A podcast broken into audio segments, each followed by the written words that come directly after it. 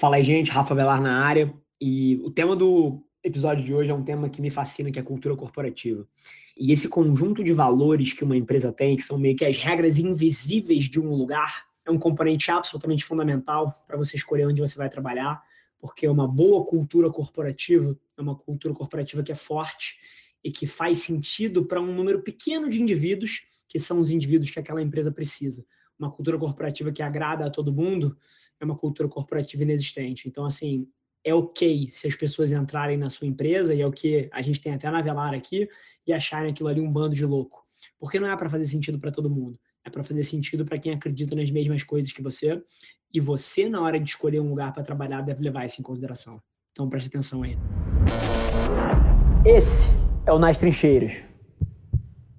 Profissional do futuro do marketing, e acho que pô, eu podia fazer uma resposta mega clichê aqui que qualquer um de vocês dá um Google e fala, ah, tem que ser um profissional dinâmico, um profissional versátil, um profissional capaz de ligar com mudança, mas porra, isso não é útil para ninguém, né? Então, assim, tangibilizando em dois ângulos. Primeiro, crescimento dentro da companhia. E número dois, eu acho que é um arcabouço mais geral que vale se vocês forem empreender ou se forem trabalhar em alguma outra companhia. Eu acho que são dois espectros interessantes.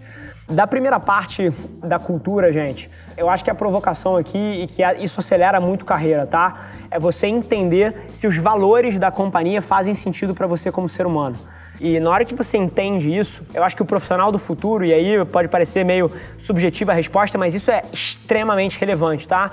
Várias carreiras vão ser travadas porque você está numa companhia cujos valores você não compartilha, admira ou não divide com o ser humano.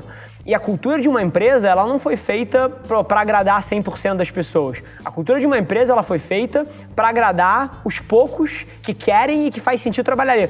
Eu acredito profundamente que a cultura de um lugar ela precisa ser extrema num nível que outras pessoas entrem ali e falem assim: caralho, bando de maluco aqui nessa porra. Isso aqui não faz sentido para mim, quero sair. Então acho que a primeira provocação que alavanca a carreira, e aí não é só em marketing, é tudo, é o profissional que tem autoconhecimento suficiente para entender os valores da companhia, entender se isso faz sentido para você e procurar uma empresa onde, pô, isso se encaixa, isso vai te acelerar em termos de carreira horrores. Como é que você gera isso dentro da sua empresa? Como é que você gera uma cultura onde o gestor de um squad, onde um líder de um squad, cara, tem uma abertura o suficiente com a pessoa que trabalha com ele para que um confie no outro? Porque a hora que você tem isso, você gera o terceiro, que é empatia. Se as pessoas são abertas o suficiente, se sentem seguras o suficiente para confiar nos outros, e por essa confiança as pessoas começam a compartilhar mais coisas, você passa a ter empatia no seu time. O que é empatia? É as pessoas se importarem mais com os outros. E na hora que você tem isso dentro de um time, você gera um nível de produtividade muito maior. É curioso, mas é verdade. A maioria dos problemas que existem dentro de uma empresa podem ser resolvidos se uma pessoa levantar da sua cadeira e tiver coragem e abertura para perguntar para outra pessoa como resolver. Ao invés dela passar por aquilo sozinha e refazer a curva de aprendizado, provavelmente tem alguém aqui dentro que já passou por aquilo e que pode dar o caminho das pedras. Só que na maioria das vezes as pessoas não perguntam, as pessoas não se abrem, porque ela tem medo de ser julgada, ela tem medo de se posicionar como inferior e num jogo político dentro de ser percebido como menor que o outro, ninguém se abre. Então a primeira coisa que você precisa fomentar, isso vem de cima para baixo, isso vem da liderança. Na hora que eu sento, tipo, um videomaker da agência aqui, que está tendo, cara, medos e anseios e tá super nervoso, e eu falo, porque tá se mudando, tá saindo da casa dos pais, acabou de se formar, e, cara, tá com uma conta super importante aqui dentro, e eu viro para ele e falo assim, cara, eu lembro quando eu tava sentado na tua cadeira, tinha acabado de me formar, tava fazendo várias mudanças, tava mudando sozinho, cara, eu tava morrendo de medo. Assim, na hora que eu faço isso com alguém, e na hora que eu faço isso com uma gestora, uma líder de um squad, por exemplo, chamei uma pessoa que aleatoriamente, eu não falava há uns três meses, porque não reporta para mim, e falei assim, cara, queria te dizer de coração o quanto, apesar da gente não estar tá se falando mais tanto aqui dentro, porque a empresa cresceu, o quanto eu acho que você é fundamental aqui dentro. E o quanto, cara, eu agradeço por você estar tá aqui. De verdade. Tipo assim, conexão, confiança empatia. Quando você faz isso como líder, cara, as pessoas descem isso pro resto da estrutura. E essa gestora com quem eu fiz isso, quando ela estiver comunicando com a equipe dela, ela está muito mais propensa a fazer isso. E isso gera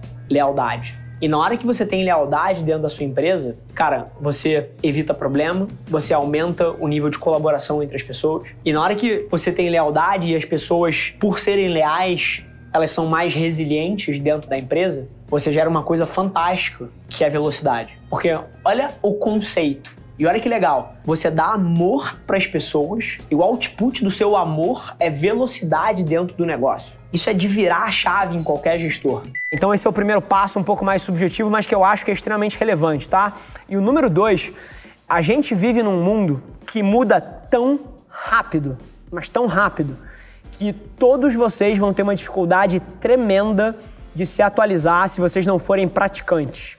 Essa é uma provocação que acho que eu deixo aí para todo mundo e, e, eu trago de um ponto de vista humilde de quem executa nisso, tá? Dar um exemplo muito específico aqui, tá? Assim, se você for parar para fazer um, um curso, se você for parar para fazer alguma coisa, cara, pô, é difícil que isso seja a fronteira do que precisa ser executado. E acho que quando você trabalha numa companhia como a Ambev, você tá na fronteira. É, você está sendo estimulado e com espaço para pensar diferente, para fazer uma coisa muito inovadora.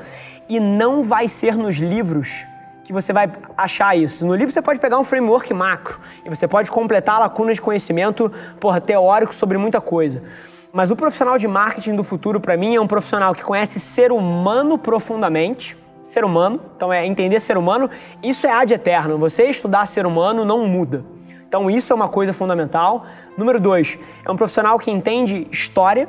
Então, pô, que história nada mais é como os seres humanos reagiram a eventos no passado, né? Porque isso é extremamente útil para você projetar como é que a gente vai se comportar para frente. Então essas são duas bases que eu acho hiper importantes.